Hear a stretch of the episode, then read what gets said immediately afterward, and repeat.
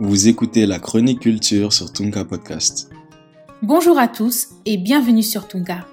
Le 8 octobre dernier, à l'occasion du sommet France-Afrique, ou devrais-je plutôt dire Afrique-France, le président français Emmanuel Macron a débattu avec une dizaine de jeunes originaires de différents pays du continent et issus de la société civile. Ce sommet, davantage dominé par des questions politiques et diplomatiques que par des questions économiques, a vu émerger un certain nombre de critiques. Critiques qui n'ont pas épargné l'Agence française de développement, acteur vedette de la politique de développement de l'Hexagone. En effet, jugé obsolète et perçu comme un instrument du néocolonialisme, la légitimité de l'AFD questionne et renvoie, plus généralement, à un débat aussi vieux que Mathusalem, à savoir celui sur l'aide publique au développement. En effet, véritable sujet de controverse chez les économistes, mais pas que, le débat sur l'aide publique au développement ne date pas d'aujourd'hui. Les critiques quant à son efficacité ont émergé dès les années 60-70, alors que plusieurs études tentaient de définir si oui ou non l'aide publique au développement permet d'aider les pays qui en bénéficient. 60 ans plus tard, nous constatons, vous et moi, que la question n'est toujours pas tranchée. Et pour cause, l'impact de l'aide publique au développement demeure assez flou. Outil indispensable au développement des pays pauvres, ou instrument du néocolonialisme et de l'impérialisme. L'audience est ouverte. Mais avant de commencer, n'hésitez pas à vous abonner à la chaîne et à activer la petite cloche de notification pour ne rater aucun de nos prochains podcasts. Je m'appelle Adey Fofana et vous écoutez L'aide publique au développement, un débat sans fin dans la chronique culture.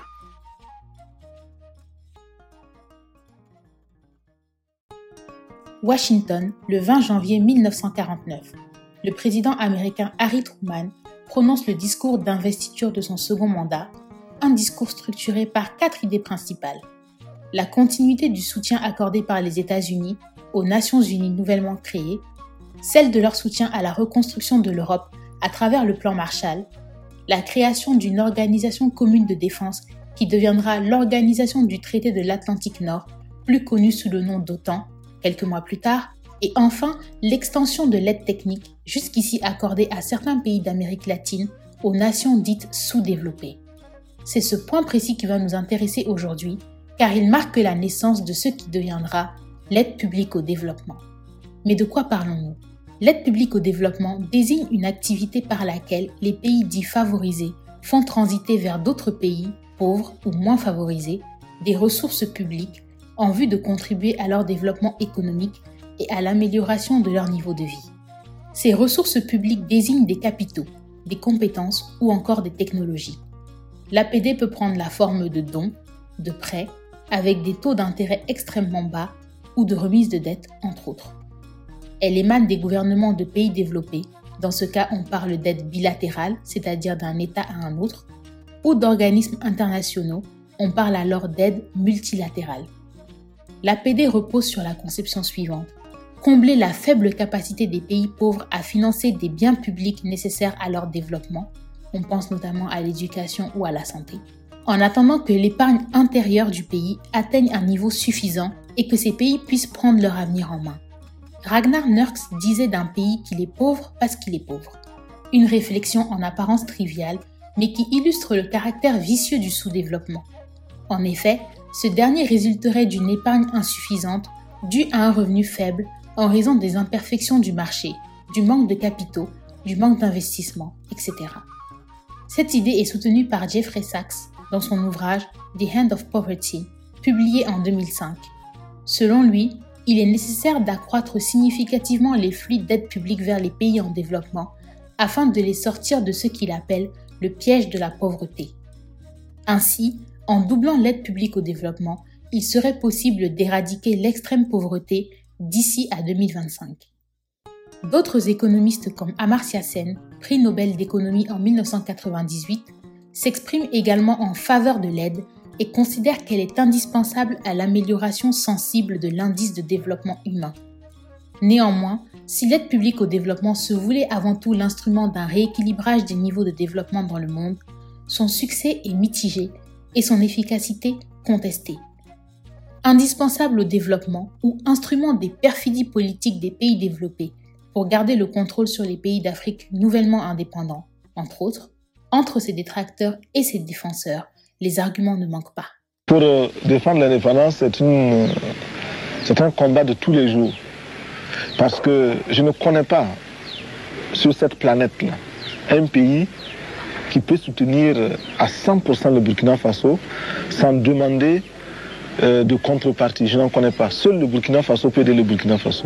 Tous les autres pays vous demanderont toujours quelque chose. Ce qui veut dire que c'est tout le temps la lutte. Et quand vous énoncez la vérité, elle blesse.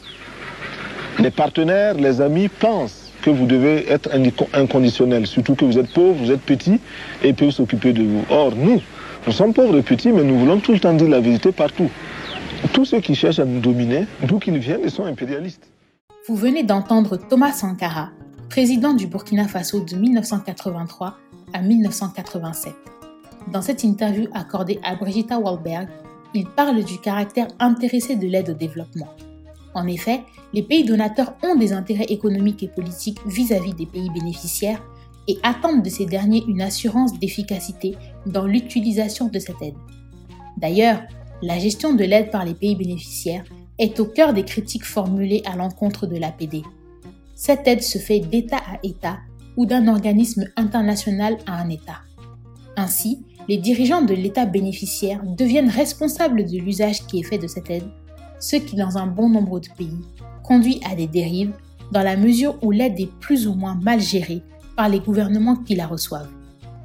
En 2009, dans son ouvrage Did Hate, dont les conclusions sont largement critiquables, traduit en français sous le titre de L'aide fatale, l'économiste zambienne Dambisa Moyo prône la fin de l'APD qui pour elle a eu un effet négatif sur l'Afrique dans la mesure où elle accentue la corruption, la malgouvernance, la dépendance et la pauvreté. Une critique émise par Thomas Sankara alors qu'il s'exprime sur l'aide alimentaire. Nous pouvons dépasser même notre production, malheureusement. Par manque d'organisation, nous sommes encore obligés de tendre la main pour demander des aides alimentaires. Ces aides alimentaires qui nous bloquent, qui nous inspirent, qui installent dans nos esprits cette habitude, ces réflexes de mendiants, d'assister. Nous devons mettre de côté ces aides par notre grande production. Il faut réussir à produire plus. Produire plus. Produire plus parce que il est normal que celui qui vous donne à manger vous dicte également ses volontés. Ne consommons que ce que nous contrôlons.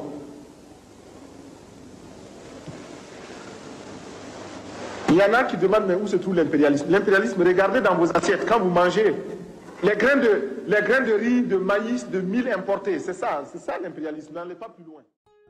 Dans Le fardeau de l'homme blanc, publié en 2006, William Easterly, ex-économiste de la Banque mondiale, conteste également l'efficacité de l'aide publique au développement et rejoint l'argumentaire de Thomas Sankara en partie. Il critique également la vision occidentale de cette aide et soutient que le problème appelle des solutions locales. On retrouve également chez lui le même argument que celui de Dambisa Moyo quant à la corruption et à l'aide détournée. Selon William Easterly, ce sont les mécanismes de marché qui permettent de fournir les bonnes incitations. La défiance vis-à-vis de l'aide est d'autant plus forte que la pauvreté, bien qu'elle ait diminué, demeure encore importante dans certaines régions du monde, malgré des décennies d'aide publique au développement. Par ailleurs, certains pays comme la Chine sont cités comme exemple par ceux qui considèrent qu'on peut impulser le développement avec peu d'aide. On notera également qu'à ce jour, malgré toute la littérature existante sur le sujet, il n'y a pas de relation statistique forte prouvée entre l'aide publique au développement et la croissance. Faut-il pour autant en finir avec cette aide?